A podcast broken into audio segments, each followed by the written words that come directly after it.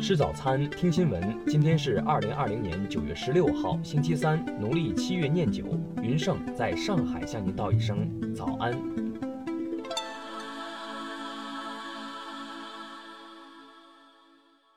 首先来关注头条消息：TikTok 员工起诉美政府，获得初步胜利，不影响薪水和福利。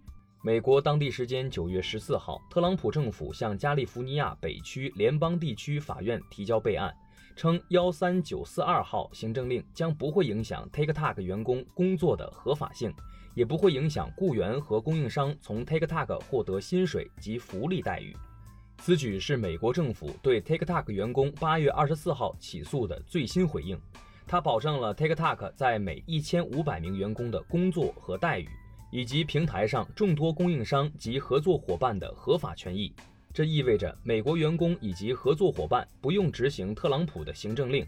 但律师还表示，对特朗普行政令违法的指控仍然成立，并将继续对该案进行诉讼。此外，TikTok 的解决方案也有新进展。甲骨文证实已与 TikTok 母公司字节跳动达成协议，成为其可信技术提供商。但该协议仍需美国政府批准。方案若达成，甲骨文将为 TikTok 提供云上服务，类似苹果在中国由云上贵州进行数据合规的方案。这意味着 TikTok 美国业务不再出售，也不涉及 TikTok 的核心技术转让。听新闻早餐知天下大事，下面来关注国内新闻。商务部条法司负责人昨天表示，中欧地理标志协定保护数量多，待遇高。签署该协定对深化中欧经贸合作具有里程碑意义。新冠病毒肺炎防控方案第七版日前发布，方案要求各地发生的首例和感染来源不明的病例，以及环境监测发现的阳性标本，应当开展基因测序等溯源工作。数据显示，八月份全国就业物价总体稳定，经济运行持续稳定恢复。其中，社会消费品零售总额三万三千五百七十一亿元，同比增长百分之零点五，增速年内首次由负转正。昨日，我国在黄海海域成功发射吉林一号高分零三杠一组卫星，这是我国第二次成功实施海上发射任务，标志着中国航天已经具备稳定高效的海上发射能力。最高人民法院十四号印发文件，规定和完善知识产权司法救济措施，以有效遏制侵权行为，营造良好的法治化营商环境。国家卫健委近日发布通知，要求加强医疗机构麻醉药品和第一类精神药品管理。民航局近日对国内航线航班管理政策进行了合理调整，一是放开核准航段每周最大航班量限制。二是放宽涉及北上广三大机场支线航线准入限制。中国国家形象全球调查报告显示，二零一九年海外受访民众对中国整体好感度保持上升趋势，六成以上认可新中国成立七十年来取得的成就。下面来关注国际新闻，美国总统特朗普十四号到访加利福尼亚州。他否认气候变化对山火的影响，并表示山火是森林管理带来的问题。美国盖茨基金会十四号发布报告称，疫情涟漪效应使联合国可持续发展目标取得的进展陷入停滞，呼吁全世界应在多方面展开合作，共同遏制疫情。美国儿科学会和儿童医院协会数据显示，八月二十七号至九月十号的两周内，美国儿童确诊病例增加了百分之十五。累计近五十五万名儿童确诊新冠肺炎。联合国人权理事会第四十五届会议当地时间十四号开幕，种族歧视等问题受关切。此次会议将进行至十月六号。俄罗斯总统普京与白俄罗斯总统卢卡申科十四号在索契会晤。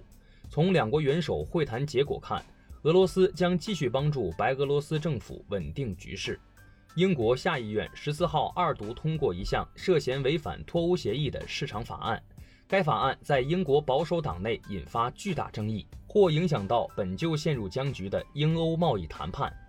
日本东京地方法院昨日对日产汽车前董事长戈恩涉嫌漏报薪资和挪用公款案进行首次公审，前日产高层出庭时否认指控，主张无罪。当地时间十四号，越南法院宣布。对四名涉英国埃塞克斯郡集装箱货车案的嫌犯判处两年半至七年半的监禁。下面来关注社会民生新闻。北京市流感疫苗接种工作方案日前发布，本地户籍的老年人、在校的各类中小学生为免费流感疫苗接种人群。网曝敦煌某越野基地被指利用公厕引诱过路车辆陷入沙漠，然后索要拖车费。昨日上午，当地警方调查后抓获涉嫌强迫交易罪嫌疑人五名。狗不理集团昨日发表声明称，王府井加盟店面对消费者评价擅自处理且严重不妥，不能代表集团官方行为和立场，将解除合作。近日，江苏盐城一小区保安看见一名女学生跳河轻生后，果断跳入河中将人救起。目前，警方正在为救人保安申报见义勇为。河北一男子酒后殴打七十九岁老人，致其肋骨骨折。酒醒后，男子对其违法行为事实供认不讳。目前，检察机关已批准逮捕犯罪嫌疑人。最后来关注文化体育新闻。中超联赛昨晚继续进行，华夏幸福三比三战平北京国安，武汉卓尔一比二不敌上海上港。